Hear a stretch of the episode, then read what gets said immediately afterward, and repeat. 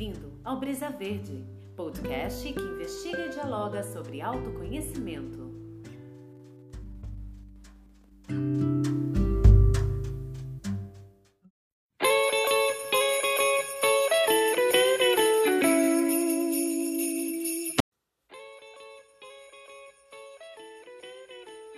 Vinte e quatro de dezembro de um ano do passado.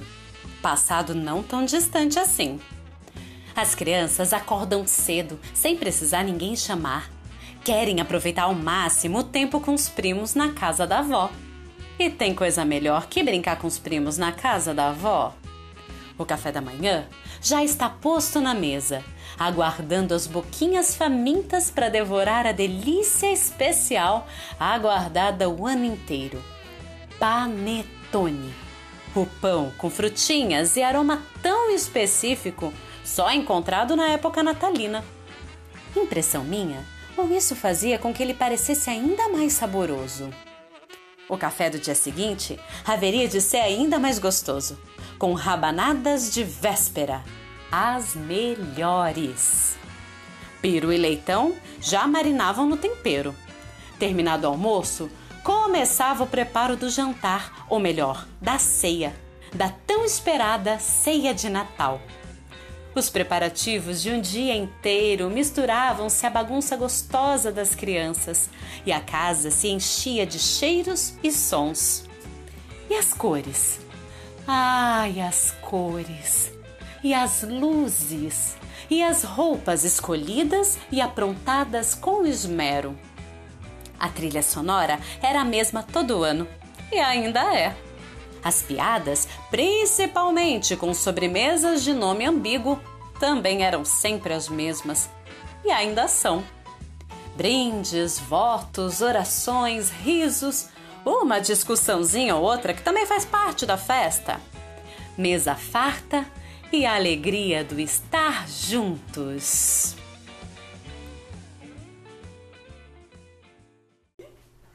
Olá, sejam bem-vindos ao Brisa Verde. Eu sou Dani Marques. Sou Douglas Matos, professora de Vaita. Sou Sérgio Casas. Estamos aqui hoje com uma convidada super especial, super querida, que vai se apresentar agora pra gente. Olá, eu sou Gabriela Carvalho, nutricionista. Legal. É, eu trabalho com alimentação natural, principalmente, e enfim, né, é, conseguir trazer o resgate dessa alimentação natural para dentro dos, dos lares que está se perdendo cada vez mais. Maravilha! Seja muito bem-vinda ao Brisa Verde. Bom, nós estamos agora já no finalzinho de novembro, né? Já, já estamos sentindo esse clima, essa atmosfera de final de ano. As decorações natalinas já estão por toda parte. A Simone já tá cantando, então é Natal por aí. e nós já começamos a pensar nas inúmeras festividades dessa época. Né? As confraternizações de trabalho, de faculdade, de escola, de família, né? as, as ceias, os churrascos. Mas aí, como é que fica a nossa saúde dentro desse contexto, hein? É possível manter uma alimentação saudável nessa época do ano sem ter que se isolar nas montanhas geladas? Tem jeito de participar disso tudo sem, sem, sem acabar com a nossa saúde, sem acabar com o trabalho de uma vida toda? Não é mesmo? E aí? O que, que vocês acham? Bom, é, acho que a gente começa, na verdade, falando a, a respeito de, de algo que é extremamente importante para qualquer indivíduo, né? ou seja, qualquer ser vivo, biologicamente falando, necessita de algum tipo de alimento. Então, é, a gente começa a alimentação na, já na mais tenra idade. O, o leite materno é, normalmente é o primeiro contato né, em termos de alimento e o organismo ele vai se, é, se encontrando a partir daí com os nutrientes necessários e consegue esse desenvolvimento para ir explorando o mundo e naturalmente é, se desenvolvendo e tendo a possibilidade de encontrar outros alimentos para a sua subsistência. É, é natural, infelizmente eu diria assim, que a gente vá se deparando com uma série de possibilidades ao longo do caminho, que inclusive Gabi aqui ela vai poder falar melhor a respeito, mas a, através da, do olhar, né, da visão da naturopatia, é, nós percebemos que existe infelizmente um, um desvio aí na, na curva alimentar, vamos dizer assim, né? aquilo que deveria ser um, uma linha mais é, equilibrada, mais direcionada para os alimentos naturais, a gente tem é, ao longo de, de um tempo é, se voltado muito para a alimentação artificial, uma alimentação industrializada, e, e isso tem acarretado para maior parte da população mundial né, um, uma condição de saúde totalmente deficitária. Né? É algo que vem se perdendo, vem é, produzindo em escala exponencial uma, uma perda realmente muito considerável. Tanto que a gente, é, assim, hoje a gente tem um mercado né, é, repleto de, vamos dizer assim, de falta de saúde, porque quando a gente fala em termos de medicina, é, a medicina ela é excelente, ela é extremamente importante, mas a gente não trata de saúde né, através da medicina, infelizmente, a gente trata de doenças. Então nós temos um mercado que é, lida com as doenças e tem aí alicerçado a, a, a essa plataforma também a indústria dos medicamentos que por sua vez também é necessária, mas que existe numa, numa proporção que na verdade nem precisaria existir se a gente desse a atenção devida à alimentação, né? isso desde cedo. Então a Gabi com certeza vai poder falar um pouco melhor a respeito disso. Então, é, dando, aproveitando esse gancho do Douglas, quando a gente pensa sobre as festividades, a alimentação durante esse período, principalmente a gente pensa sobre os excessos. Né? São muitos excessos que acontecem e é aquele questionamento se realmente há necessidade desse consumo que a gente tem nesses momentos. Acontece que nós temos dois fatores que são primordiais para poder entender isso. Primeiro é esse consumo exagerado e o segundo é a alimentação como fonte de prazer. Quando a gente pensa nesse consumo exagerado e a gente voltar lá no tempo, principalmente quando teve o boom do capitalismo, final dos anos 80, início dos anos 90, a gente começa a se deparar com a alimentação como uma fonte de status. Então, é, para a família, você colocar carne na mesa era uma fonte de status. Trazia uma significância de que o dono do lar, né, o provedor do lar, ele tinha condições financeiras suficientes para conseguir colocar carne na mesa todos os dias, que era um alimento caro e que era um alimento que traz muita fonte de prazer e que está muito relacionado como o principal alimento numa família. Então, essa simbologia né, de você ter a carne todos os dias presente na mesa tem um impacto social para a família e o status de você poder mostrar para as pessoas que você tem essa capacidade de prover isso para a sua família e para os outros. Então, no, nesse período, né, do final dos anos 80, início dos anos 90, que a gente teve um boom realmente do capitalismo, o que, que era importante naquela época? Muito mais do que ter era mais importante mostrar que você tinha. Então, não bastava ter, o ter já não era mais suficiente para a sociedade.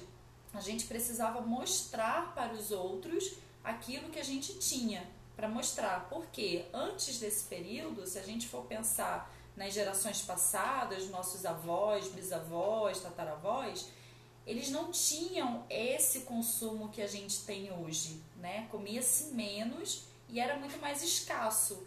Então, quando você conseguia montar uma mesa, e aí a gente consegue levar essa imagem para ceia, por exemplo, era um momento muito importante, muito significativo para toda a família, para toda a comunidade, porque não era algo que você conseguia fazer diariamente. E conforme isso foi passando, o nosso consumo foi aumentando. Hoje nós temos a necessidade de comer muito mais, não é necessidade, mas nós comemos muito mais do que os nossos pais comiam, do que os nossos avós comiam, do que os nossos bisavós comiam. Esse consumo em volume foi aumentando décadas a décadas, simplesmente por essa necessidade de conseguir ter a comida na mesa. E nesse período, né, final dos anos 80 início dos anos 90, foi quando começou as redes de comida industrializada, de fast food.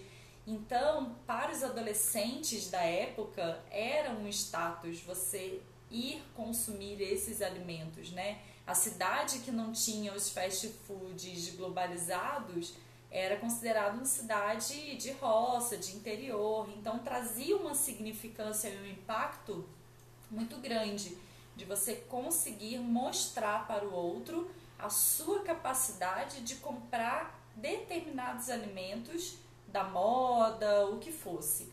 Então, quando a gente leva isso para as festividades, esse alto volume de, de comida que a gente prepara, o excesso, está muito relacionado a isso, de chegar numa família, reunir a família e poder ter a comprovação de que, olha, nós conseguimos colocar isso na mesa. Eu lembro, até na minha infância, como que os donos, assim, os chefes de família, eles brigavam para decidir quem que ia colocar o, quem que ia bancar o peru, quem que ia ser a pessoa que ia levar o peru para a ceia de Natal, porque aquela pessoa era uma pessoa que estava com uma situação financeira boa, ela tinha condições de fazer isso. Então, existia uma certa rixa, inclusive, para decidir quem era, porque todo mundo queria mostrar a capacidade. E aí, quando eu analiso hoje dentro das famílias, o que, que acontece? Devido a isso, não é mais uma única família que leva o peru. Todo mundo leva. E quando você olha para a mesa da ceia hoje em dia, você tem milhões de tipos de carne diferente uhum. e pouca comida que é de origem vegetal. Você tem pouca salada, pouco arroz, pouco qualquer outra que seja. Né? Poderia imaginar. É, é, você está comentando sobre a ceia, eu achei interessante essa, essa, essa analogia da, da mesa com o consumismo que veio com o status, né, que veio da coisa. Sim. E me veio muito essa imagem do. É, a, a, a, ceia de final de ano é essa ceia que a gente mostrava que como eu estou bem, como eu posso mostrar esse status. Eu poderia imaginar que de repente o que aconteceu foi que a gente trouxe a ceia de, de, de final de ano para uma ceia praticamente diária, ou seja, já que antes era tão escasso a carne, eu passei a ter essa alimentação muito mais fácil ao longo do, do, do meu ano. Então eu passei a me alimentar muito mais vezes para manter esse status, só que isso terminou se tornando exorbitância demais no final do ano, ou seja... Sim, exatamente. Isso no, no dia a dia. Eu já tenho esse, é, é, essa carne constante, essa essa quantidade de alimento além daquilo que, que é necessário. Então a do final de ano se tornou overpower, você poderia dizer isso? É exatamente, é exatamente. A gente, a gente pode fazer essa analogia porque se a gente for pensar nas ceias de final de ano antigamente, você tinha uma carne, que normalmente era uma ave, e as outras comidas. Hoje você olha assim, você tem ave, você tem o porco, você tem um monte de, de carnes e pouca outras comidas de origem vegetal. E esse status, é, eu gosto muito de usar essa referência do Natal, porque é quando você reúne a família e aí vira aquela rixa, né? De que eu vou mostrar que eu tô bem, afinal de contas a família está reunida e eu não vou ficar por baixo.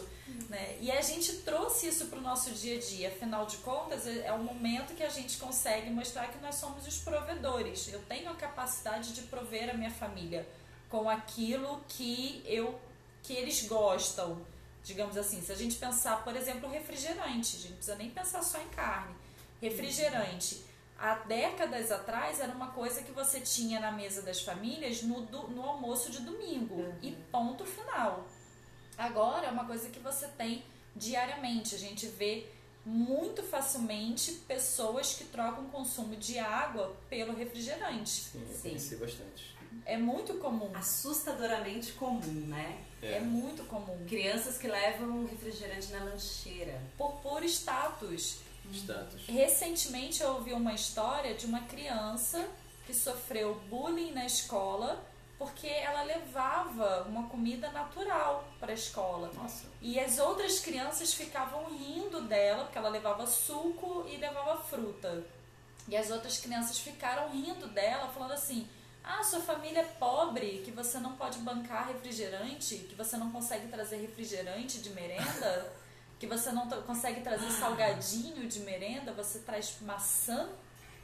Entende? E a Nossa. criança chegou em casa chorando, aos prantos, falando que não queria mais levar maçã para a escola, apesar dela amar maçã, que não queria por conta disso. E quando a mãe foi investigar, ela descobriu essa situação. Então é muito o status, né? O que você pode bancar, o que você está mostrando para os outros, a sua capacidade financeira. Esse é o consumismo que agora essa geração foi criada. Né? Eu tô lá com passei dos 30, fui criada também, mas eu vi esse período de transição muito claramente na minha vida, né? E é exatamente isso, a necessidade dos exageros. É, eu trabalho com um público vegetariano e vegano bem forte e uma das frases que eles mais escutam é quase que unanimidade entre todos é quando eles falam que eles são vegetarianos e aí falam assim, ué, mas você come o quê? né? É, o Douglas, é, ele pode me confirmar que se ele já passou, já sofreu isso algumas vezes na vida dele. Mas é isso que escuta. Mas você come o quê? Se você não come carne, sobrou o quê pra você comer, né? Só todo o resto, né? Sim, claro. O Douglas estava aqui fazendo sinal de sim com a cabeça. Pois é. É, essa, essa parte da, da alimentação, ela se torna lamentavelmente muito, é, muito triste, né, até. Porque quando você opta por uma vida mais saudável, não significa que a alimentação mais sa- saudável esteja somente no vegetarianismo ou até mesmo no veganismo. Outro dia a gente estava conversando a respeito da questão né, da, da postura vegana. Existem, lamentavelmente, muitos veganos né, que é, têm uma alimentação sem carne, né, sem sacrifício animal e tudo mais, só que é, é- é pobre em nutrientes. Mas é uma outra história, não é a nossa pauta aqui. A questão da história da alimentação, quando a gente fala sobre o que realmente é saudável, olhando, como eu falei inicialmente, do ponto de vista da naturopatia, nós entendemos que a alimentação saudável é aquela onde você encontra equilíbrio para o seu organismo. Não significa que a mesma alimentação ela seja boa em igualdade para todos. Não funciona dessa maneira. Aquilo que muitas vezes faz bem para mim não é bom para o outro. Pode ser um, um, um problemaço para o outro. Um alimento que muitas vezes traz um, um certo benefício para um organismo, para outro não necessariamente. Então, as crianças, principalmente, com esse caso que a Gabi acabou de, de comentar, é algo complicado, porque você vai para uma, uma, vamos dizer assim, para uma rede social, né? a rede social no sentido de estou vivendo numa escola, é uma rede social, é um meio, é um, é um meio social onde eu interajo, onde eu vou aprendendo a fazer essa troca, e as crianças elas são orientadas de que maneira?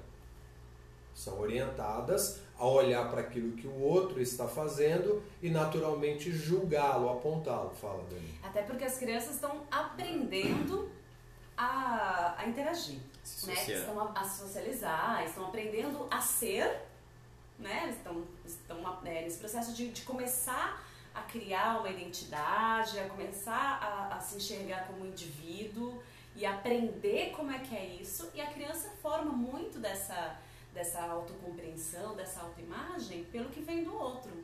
A criança precisa que o outro diga para ela ou mostre para ela para ela entender quem ela é, né? E aí esses julgamentos e essas compreensões diferentes atingem com muita força. E a, a questão da, da, da alimentação aí, como você está falando da, da, socialização, ela entra porque dentro do ambiente familiar dela, ela pode ter uma, uma educação dos pais falarem, olha, a gente se alimenta disso, é mais saudável, mais adequado para você. Mas quando ela chega no ambiente escolar e ela não encontra a mesma base, ela não se sente in, integrada com aquele grupo. E é natural que, como seres humanos, como seres sociais, a gente quer se integrar. Isso quer dizer similar. A gente tem que estar tá, é, imitando ou fazendo algo parecido para sentir aceito por aquele grupo. E isso realmente é, é uma coisa complicada. Sim. É, e a criança, ela quer ter a aprovação dos colegas, né? Porque principalmente quando você sai da idade mais infantil começa a entrar numa pré-adolescência, ela começa a ter aquela coisa de querer não ser tão parecido com os pais e ser mais parecido com os amigos. Uhum. Então tem muito aquela querer fazer o que os amigos fazem, querer fazer parte, né? É, você no início, é, como a Dani falou, né? A criança ela quer ser, mas depois ela passa a querer fazer parte de algo. E aquilo é muito importante para ela. Então ela depende, ela, ela tem uma necessidade de ter hum, talvez mais a aprovação dos outros de fora do que dentro de, da própria casa. Ela cria essa expectativa de ser legal com os amigos, de estar ali junto com os amigos e de estar tá acompanhando, porque ela não quer ser uma criança isolada. Ela quer ser uma criança que ela faz parte Isso. também. Então existe toda essa influência né, que é muito significativa. É, e, e, cada época teve uma, uma influência maior, a gente sempre lembrava. É, eu lembro que na época do, do, da minha mãe, a, o legal era você fumar. Uhum. Porque era bacana, você tinha Sim. propaganda, você era uma cara descolado quando você fumava. Depois ela levou anos para tentar largar o cigarro. Eu lembro quanto era incômodo isso. É, cada época, ou cada sociedade, você termina tendo uma, um status diferente sei lá, é, é questão de, de do que encaixa naquela sociedade, naquele ambiente, você se sente nessa necessidade de, de se adequar àquilo se você não tem uma base é, de conhecimento diferente ou, ou estar íntegro o suficiente para dizer, não, isso é o que me faz bem. Uhum.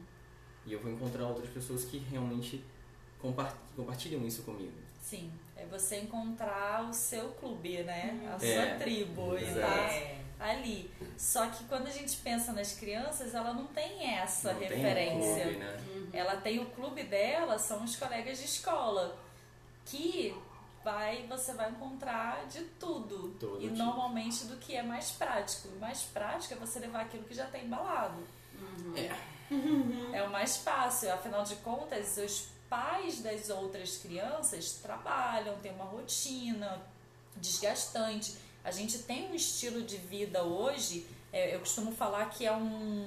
Nós, nós vivemos em um ambiente obsogênico. Né? Nós temos todo um estilo de vida nos levando a se tornar cada vez mais obesos. Não é à toa que a gente está aí chegando à margem dos 50%, metade da população obesa. Sim com obesidade e desnutrição, porque essas pessoas que estão obesas, elas estão desnutridas, elas é. estão desnutridas de vitaminas, de minerais, né? O Douglas mesmo citou aqui, falou assim: "Ah, não importa qual é a alimentação que você tenha, você pode ser vegetariano, você pode ser vegano, ou você pode ser um carnívoro e ter deficiências nutricionais ou não. Depende daquilo que você é, consome para você da melhor forma possível mas de com equilíbrio, né? Tendo um equilíbrio dos nutrientes. E é o que é o maior desafio hoje da nutrição é esse, conseguir trazer esse equilíbrio de nutrientes para as pessoas que está muito deficiente. É, até porque agora, até puxando essa questão do, do status, né? Tem muita relação com a, atualmente a alimentação fitness. Né? Agora essa coisa da Agora o status não é mais tanto ter essa grande fartura, agora o status é você manter uma alimentação fitness, um, comprar determinadas coisas que têm um valor agregado e por aí vai, e não necessariamente essa alimentação fitness é saudável também, não é mesmo? E isso gera outros, outros problemas que é, por exemplo, hoje nós temos transtornos psicológicos relacionados à alimentação que é o exagero da alimentação saudável. É aquela pessoa que ela é paranoica em ter uma alimentação saudável. E também essa alimentação fitness, às vezes quase 100% industrializada, uhum. baseada em suplementos. Passa a ser uma alimentação baseada em suplementos, em que a base da alimentação é o consumo de suplementos que não deixa de ser industrializado. Uhum. Pode Como ser árvore, né? Pode ser um industrializado, digamos assim, pouquinho mais do bem, mas é industrializado. A gente não está ali comendo a comida que é de verdade.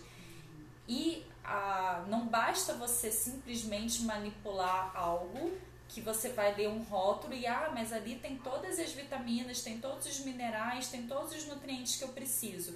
Se eles não estão em sinergia por ser um alimento, o fato de estar em um alimento, a utilização do nosso corpo desses nutrientes, o aproveitamento desses nutrientes num alimento é completamente diferente de quanto você obtém de um alimento do que se você pegar um rótulo perfeito em dosagens de todas as vitaminas e todos os minerais, porque eles não vão estar agindo em sinergia.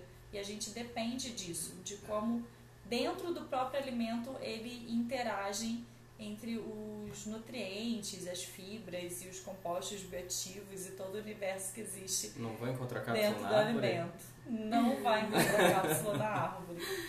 Ah, é, e até a questão do prazer também, porque a gente volta ao prazer. Sim. Foi falado né, do, da alimentação como prazer. Que ao sair desse equilíbrio vira um exagero, comer demais ou comer coisas né, que, que não são saudáveis, mas que trazem esse prazer. Uh, mas também tem a importância. Não é à toa que nós sentimos prazer na alimentação, né? E o, o prazer de, de, consumir um pó diluído na água não é o mesmo de comer aquele alimento, né? Sim, com certeza. E aí o que, que acontece? A pessoa consome tanto pó na água ou cápsula que ela em algum determinado momento ela vai ter uma compulsão. Ela vai desencadear algo completamente desenfreado porque ela precisa suprir essa necessidade do prazer. E aí, retomando a questão das festividades, né? Hum. O você estar à mesa com as pessoas, você compartilhar o alimento, você encontrar com membros da sua família, que muitas das vezes só se encontra nesses momentos, uhum. é um prazer, né? É muito comum você chegar no período de Natal e a família já se reúne desde cedo na cozinha para as preparações. Hoje isso está se perdendo um pouco, porque você já encomenda já tudo pronto uhum. e leva. Uhum. Mas ainda assim, você senta à mesa com os seus, você tem aquele prazer. Então, o, qual é a nossa tendência de colocar nessa mesa? Alimentos que vão sobressair ainda mais essa sensação do prazer, para que aquele momento seja um momento marcante. Então, você quer um alto consumo de carboidrato, de açúcares refinados, de gordura, gordura saturada, porque a gordura saturada ela tem mais sabor, ela tem mais, é, a gente chama de palatabilidade, né? O paladar dele é muito melhor. E tudo isso faz com que a gente libere neurotransmissores que vai dar o prazer imediato, rápido agregado a toda a socialização. Então, esses exageros, eles vêm acompanhado também da sensação de prazer. E aquela sensação assim, poxa, eu já passei o ano inteiro fazendo tudo certinho, enfim, né, tendo esse tipo de preocupação. Chega o final do ano, é uma preocupação que eu não quero ter.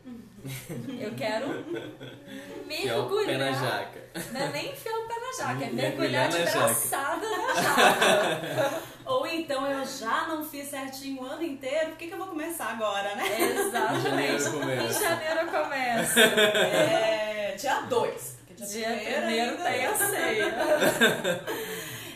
Uma outra questão que, que permeia tudo isso, tanto a relação com o prazer, a relação com o exagero, a relação com a festividade, a relação com a aceitação, que são as bebidas. As bebidas, e agora já falamos do refrigerante, mas eu queria tocar no assunto bebidas alcoólicas, né? Que o consumo Nessa exagerado. Época exagerado. Porque vem acompanhado dessa sensação do prazer, do prazer. né? A bebida alcoólica, ela tá muito associada ao prazer, ao prazer imediato e à fuga também. Uma outra sensação da bebida alcoólica, o, o alto consumo de bebida alcoólica está muito relacionado à fuga. Então, se você está num momento de prazer, está num momento com os seus, né, com a sua família, com os seus amigos, está se divertindo, você não quer lembrar que você tem problemas. Você não quer lembrar que você tem uma conta para pagar daqui a uma semana, uhum. porque né, o ano vira, mas a conta, o boleto chega igual. Não quer pensar que a ceia foi paga no débito, no, no, no crédito, no crédito parcelado em 10 vezes. Então você não quer ficar pensando nos problemas. Reúne a família, você não quer ficar pensando que aquele tio chato vai ficar te perturbando. Você quer neutralizar aquilo. E aí a forma que você tem como neutralizar é através do consumo da bebida alcoólica. Não só bebida alcoólica, se a gente pensar em todas as bebidas, né, que acaba sendo um exagero, também pela questão, falando de uma forma mais fisiológica, então, é, a gente quer comer muito e a forma de mascarar toda essa comida que a gente quer consumir é bebendo. Então eu vou lá, eu como não sei, a rabanada. A gente estava falando da rabanada aqui antes de começar. Nossa, eu tô morrendo de vontade de comer aquela rabanada. Eu vou, eu como a rabanada. Só que ela vai me gerar uma sensação de ser algo muito doce.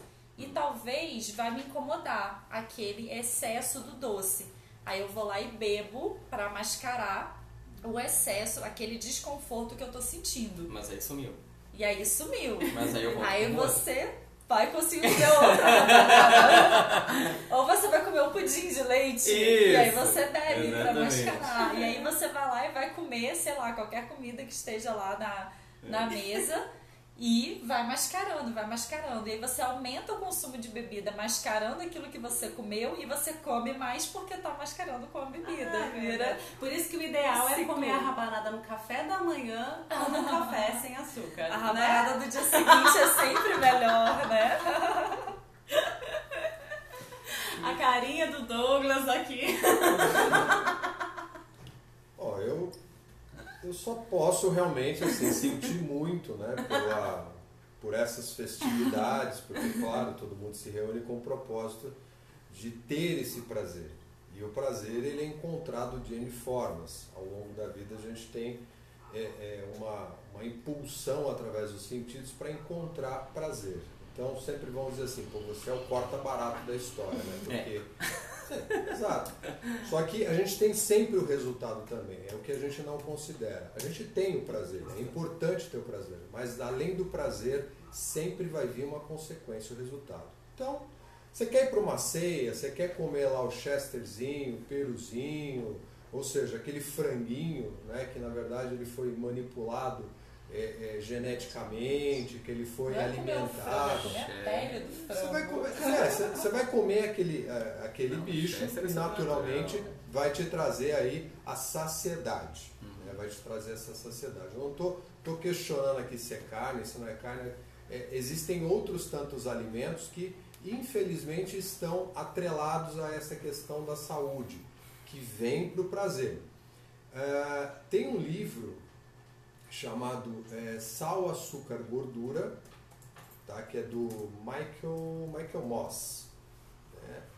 Ele, ele lançou esse livro por conta de uma pesquisa, é um jornalista, ele, ele, ele conta que em 1999, a, da Coca-Cola a Nabisco, né, as grandes empresas, aí, as grandes indústrias da área alimentícia, entre aspas, né, porque eu não chamo isso de alimento, é, fizeram uma reunião urgente por conta do boom que estava existindo na última década em relação à obesidade e, consequentemente, como a Gabi falou, as, as doenças né, que são geradas a partir daí. O que, que a indústria alimentícia fez né, já na, logo depois que a, a indústria do tabaco começou a, a desmoronar?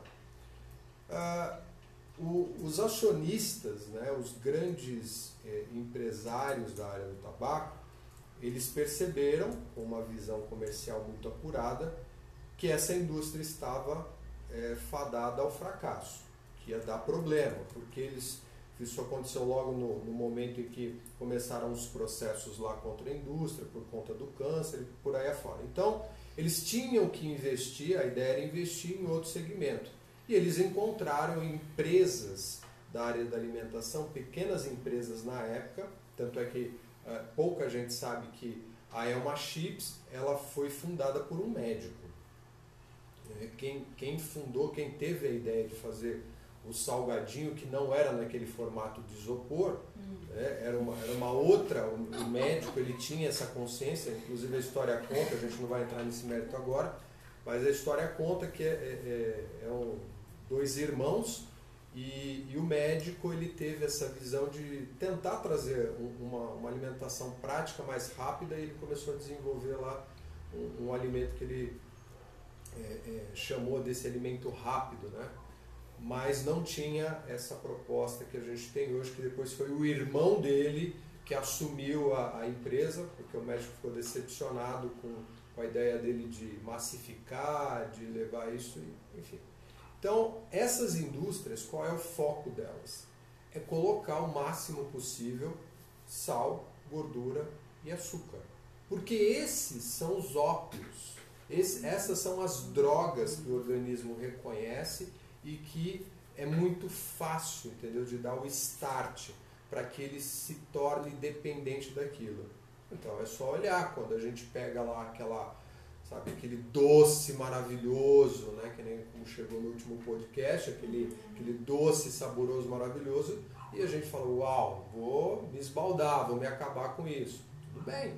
O organismo ele dá conta, né, de, de liberar muita coisa, de fazer a limpeza, o expurgo. Só que o problema é que a gente não faz isso uma vez ou outra, pelo menos a grande maioria não. Isso é feito todos os dias. E quando a gente olha para a indústria alimentícia, a gente vai encontrar naquela prateleira de supermercado que a gente leva para as festividades de final de ano esse monte de porcaria.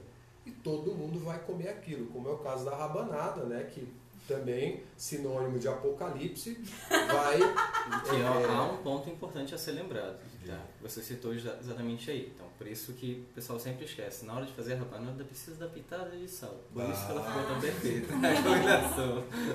é, então, com todo esse, esse aparato que a gente tem, essa acessibilidade de encontrar as coisas hoje. A Gabi começou né, a fala dela trazendo a, a, alguns pontos da história é, muito bem direcionado, demonstrando que, olha, a gente tinha pouco alimento antes na mesa. A gente tinha, inclusive, o trabalho de ter que cultivar esse alimento.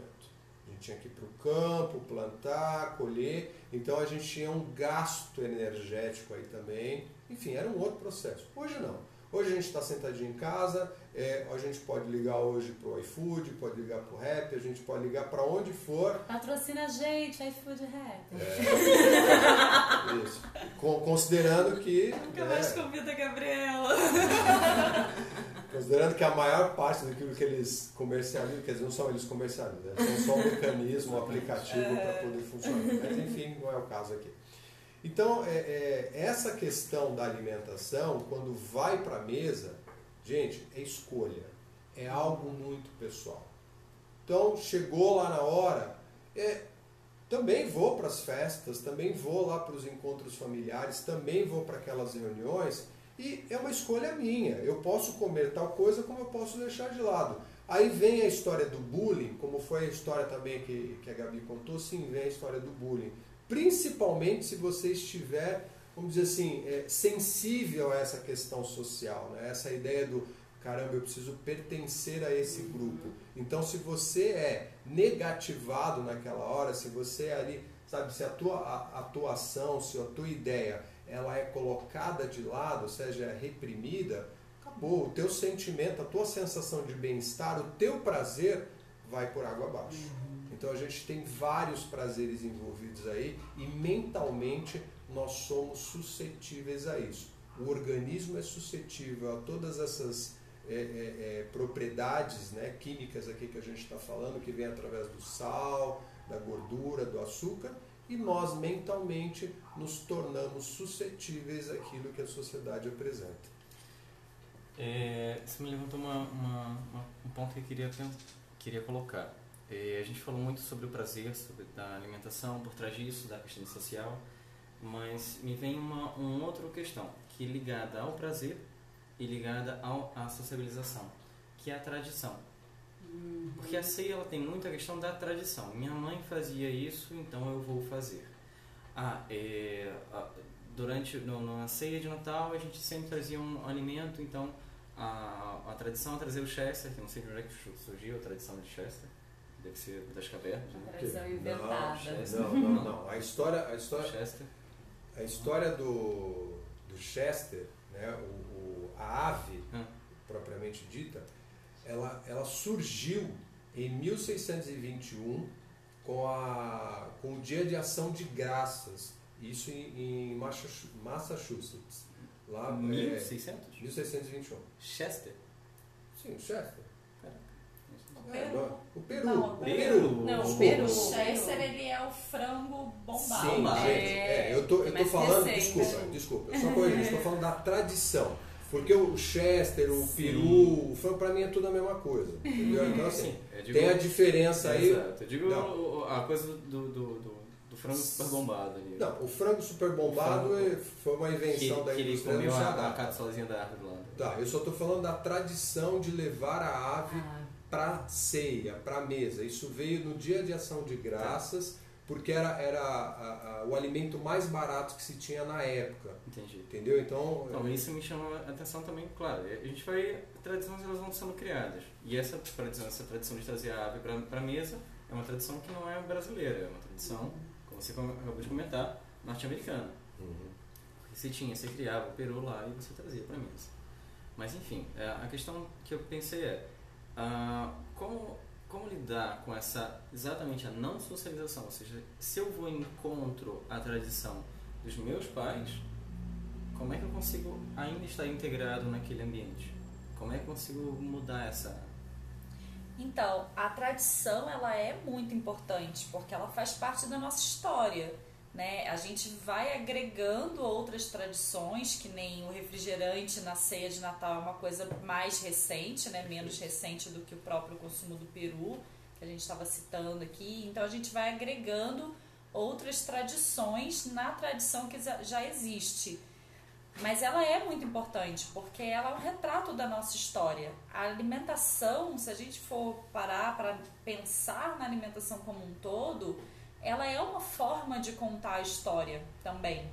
A gente conta muita história através da alimentação. A alimentação ela tem um significado de cultura muito forte. Aqui no nosso país nós temos regiões com eh, culturas alimentares completamente diferentes e que é uma luta para a gente conseguir manter essas culturas, porque hoje, atualmente, com esses alimentos industrializados, é algo que está se perdendo e a gente tem uma luta constante, que é a biodiversidade da alimentação, da cultura alimentar, que ela tem que ser preservada, tem que ser mantida, tem que ser resgatada.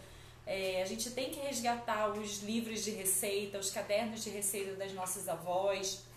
Se a gente pegar, é, quem tiver em casa, um caderno de receita que tenha sido da avó, da bisavó, pega para dar uma olhada e você vai perceber que ali tem muita história naquele caderno de receita, muita coisa ali que é contada. Então, a tradição ela tem que ser mantida, ela tem que ser preservada, a gente tem que, que manter. O que é, eu não vejo como necessidade são os excessos. A gente consegue manter a tradição sem esquecer que a vida continua no dia seguinte. O mundo não se acaba no Natal e nem no Ano Novo. Eu já passei por vários apocalipses aí, já teve vários anunciamentos aí de fim de mundo durante a minha vida. Sobrevivi, tô aqui até hoje. Então a gente tem essa consciência de que não tem problema a gente sentir prazer atra- através da alimentação, não tem problema em a gente manter tradição, não tem problema em a gente ter alimentos que vai nos socializar também, desde que a gente tenha moderação com isso, equilíbrio, não achar que vai se acabar naquele dia, porque no dia seguinte vai ter as consequências, o nosso corpo ele vai sofrer as consequências. Talvez não se você for muito jovem, mas conforme vai avançando a idade, você começa a sentir o quão aquilo está agredindo o teu corpo. Então, ter esse controle, ter essa moderação. Né? Não precisa comer todas as sobremesas que tem, se tiver mais de 10 sobremesas. Ou então pega só bem pouquinho de cada uma para passar à vontade, matar a curiosidade, saber como é que é. Mas ter esse controle realmente, né? Não, não precisa nadar de braçado na jaca. Acho que uma coisa legal também que poderia acrescentar essa questão da, da, do não exagero é também de que se vincular que a tradição ali, pelo menos da ceia, que a gente está falando da, dos alimentos de Natal, é do encontro em família. Sim. A gente manteve a, a, a tradição no status do, do que você coloca na mesa e você se perdeu talvez um pouco dessa questão da, do encontro familiar de novo de final de ano, de poder Sim. comemorar. E, e sim, é, é, como a Gabi falou, tradição elas são criadas e modificadas com o tempo. Então você pode, aprendendo uma coisa nova, trazer isso para aquele dia para poder confeccionar junto com a família. Falar, olha, aprendi uma comida nova de Natal, de repente, vamos experimentar e fazer essa coisa nova. Sim, exatamente. Eu vejo isso muito na minha família mesmo. Eu observo muito. É, existem os cozinheiros da família, né? Que na minha família, no caso, a maioria são os homens, que são os cozinheiros da família. E aí vira aquela coisa assim, nossa, qual vai ser o prato que eu vou preparar para o Natal? E aí começa já desde cedo uma pesquisa, o que, que eu vou preparar. Aí já vai anunciando, ó, oh, gente, eu vou levar isso no Natal. Legal. E já fica toda aquela coisa, aquela necessidade de fazer uma coisa diferente. Legal. Existe uma certa competição, assim, vamos fazer uma coisa diferente? O que, que Sim. você viu de diferente que a gente pode fazer? Né? Então isso também é muito bacana, porque essa socialização começa de antes. Perfeito. Desde quando você cria o grupo da família no WhatsApp, pra começar a discutir quem vai levar o quê, né? Só não pode deixar gerar discórdia. Eu, como taurina glutona assumida, adoro, adoro tudo isso, adoro o prazer da, da comida, né? o prazer da alimentação. E é, e é essencial, faz parte também. Né? A gente não pode abolir esse prazer da nossa vida, porque senão isso vai nos acarretar uma compulsão depois. É, é uma fonte de prazer, não pode ser a única e não Aham. pode ser a principal. Né? Nós temos várias outras fontes de prazer que a gente pode ir variando a cada momento ser um momento de, de algo te dando prazer, mas não pode ser só isso. E é uma coisa que eu vejo muito em consultório, são pessoas é, sofrendo e já com obesidade e que quando você vai analisar a fundo a vida da pessoa, o único prazer que ela tem, a única fonte de prazer dela, que ela considera na vida dela, é a comida. Então, como que você tira isso da pessoa? Como que você modifica isso na pessoa? Você precisa mostrar para ela que existem outras fontes, né? Que dá para ser feliz de outras formas. Mas isso é muito sério e tem que ser muito respeitado, porque essas pessoas realmente, você não dá para você simplesmente para falar assim, olha, agora você não vai comer mais nada disso, esquece tudo aquilo que te dá prazer, que era fonte de prazer na sua vida, que ela considera como tal, e mudar completamente. Tem que ser um trabalho um pouco mais devagar, com calma e modificando completamente a vida dessa pessoa, porque a gente tem que respeitar isso. E é. a- eu não vou falar a grande maioria porque eu não sei números exatos estatísticos, mas é muito frequente, muito comum você encontrar pessoas assim. Então, eu acho, né, vou, vou propor aqui uma, uma, uma forma de, de concluir a conversa que, que não precisa ser uma conclusão, que pode se encaminhar, né? Mas por tudo isso que nós conversamos, a gente poderia chegar numa fala de que as alternativas para sobreviver às festividades, sentindo prazer, mas sem detonar a saúde, né? neutralizando ou minimizando as consequências negativas, isso passaria pela moderação e pelo equilíbrio. É isso? Sim, exatamente. Moderação e equilíbrio é o segredo para tudo na vida. É, eu também concordo com essa, com essa ideia de que é necessário equilíbrio, com certeza, isso é fato. Né? A gente encontra isso é, como sabedoria de vida. É, eu, eu quero chamar a atenção só para um ponto aqui que, para mim, é, eu acho que é crucial dentro dessa questão da alimentação e, e como sempre foge daquilo que é o nosso, vamos dizer assim, é, o nosso estudo usu- usual ou aquilo que a gente normalmente consiga encontrar é, quando se fala sobre vida?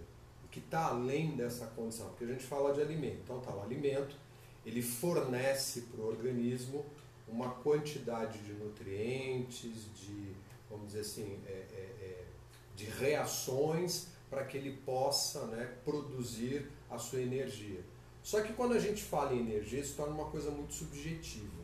Uhum. Né? Porque fala assim, o que, que é energia? Então, dependendo da linha de raciocínio, dependendo da linha de pesquisa, você vai considerar a energia de uma forma ou de outra. Mas se a gente pegar o termo energia de uma maneira mais sutil, nós vamos perceber o seguinte: o alimento, tá, de acordo com as filosofias do passado, diz o seguinte: o alimento ele traz o prana, considerando aí uh, a visão mais hinduísta, a partir do yoga, né?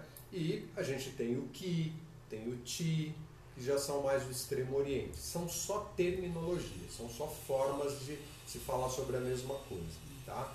Então, esse prana, ou seja, essa energia vital que a gente está se referindo, que estão nos alimentos, essa energia ela é absorvida pelo organismo. É isso que faz com que o organismo alcance a sua relação de equilíbrio, de estabilidade, que mantenha ali a vida em funcionamento, em movimento.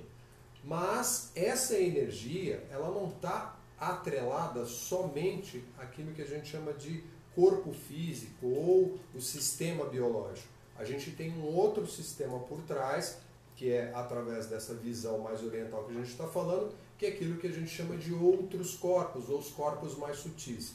Então eu tenho o corpo mental, eu tenho o corpo emocional, e esses corpos eles respondem diretamente ao corpo físico, ou seja, eles dão uma reação, eles produzem um resultado em relação ao corpo físico. O que, que isso significa? significa as tais doenças, só como exemplo, psicossomáticas, por exemplo, tá? Essa ideia do, olha, eu não estou bem mentalmente, eu não estou bem emocionalmente, então eu produzo alguma coisa. O que isso tem a ver com alimento? Muito. Por quê? Quando o alimento ele não está balanceado, quando me falta nutrientes, quando eu não tenho alimentação adequada, eu vou produzir nesses chamados corpos mental e emocional algum tipo de movimento, algum tipo de abalo. E isso só pode resultar em uma coisa: uma reação do próprio corpo físico demonstrando que algo não está bem. Então, os excessos através da alimentação, os alimentos artificiais, né, ou os produtos, melhor dizendo, artificiais que a gente encontra, eles trazem um resultado que energeticamente né, não é favorável nem para o corpo físico, nem para o mental, nem para o emocional. Eu posso citar um caso de alguns anos atrás, onde um tratamento através da naturopatia de um estado de depressão profunda, ele foi resolvido não porque fui eu que resolvi, mas porque a pessoa se propôs a mudar a alimentação dela, por quê? Porque era uma pessoa que estava fraca, estava completamente debilitada, já tinha perdido 22 quilos e ela estava ali simplesmente querendo sair dessa vida, porque ela não aguentava mais. E numa circunstância lá, numa situação X, por acaso é, é, nos encontramos ali no caminho e propus, falei assim, olha, o caminho é esse aqui, pelo menos em termos de é, é recon, é, é, reconstituir essa questão alimentar, tal, porque eu não sou nutricionista, então não tenho como te passar dieta, mas o seu corpo está debilitado. Se você quer realmente ter um balanço legal, procura um nutricionista, faz uma dieta legal, mas olha, muda a tua alimentação. A pessoa achou que aquilo era balela inicialmente, só que seguiu a minha orientação e mudou o quadro dela.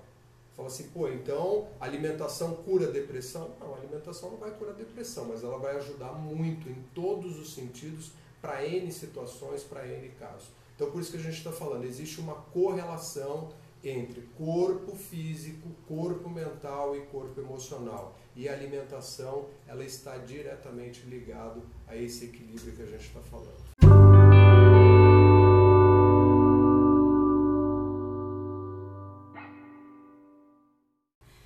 Maravilha! Chegamos agora ao final desse episódio delicioso. E o que vocês não sabem é que esse episódio está tão delicioso mesmo que nós fizemos até uma pausa aqui na gravação. Porque a porta do estúdio, da nossa sala, estúdio se abriu e entrou a maravilhosa da Priscila Guimarães, que é a nossa chefe de cozinha, tem um ateliê gourmet. E ela entrou com um, prato, uns pãezinhos, uma coisa incrível. Nós tivemos que fazer uma pausa, não teve, não teve jeito. Não é rabanada. Não é rabanada, porque aqui é alimentação saborosa e saudável, né? Porque as duas coisas podem muito bem caminhar juntas, as duas coisas, né? O, o saboroso e o saudável, né? Bom, mas chegamos ao final desse nosso episódio, dessa nossa conversa. E agradecemos muito a participação da Gabi, Gabriela Carvalho, que trouxe essas contribuições tão relevantes para a gente. Eu que agradeço, muito obrigada pelo convite, estou muito honrada de estar aqui.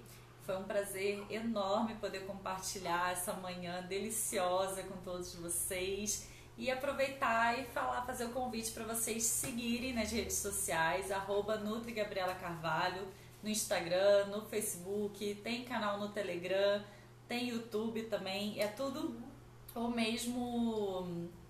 É, é só é, é a mesma coisa, arroba Nutri Gabriela Carvalho, ok? Gratidão a todo mundo e um ótimo final de ano para todos, uma ótima ceia de Natal, de Ano Novo. E lembre-se que o mundo não acaba nessas festividades, tá? Pelo menos esperamos que não, né? Bom, esse é um canal de conversas e trocas de conhecimentos que acontece no Espaço Brisa Verde. Você é nosso convidado especial, venha nos conhecer.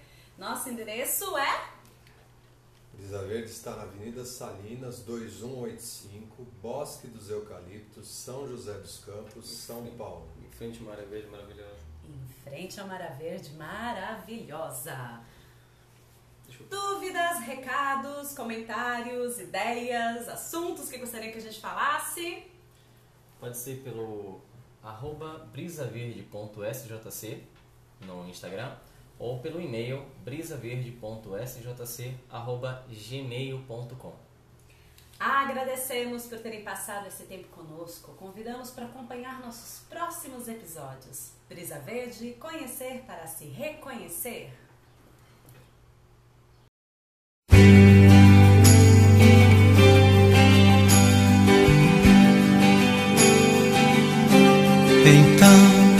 Natal. E o que você fez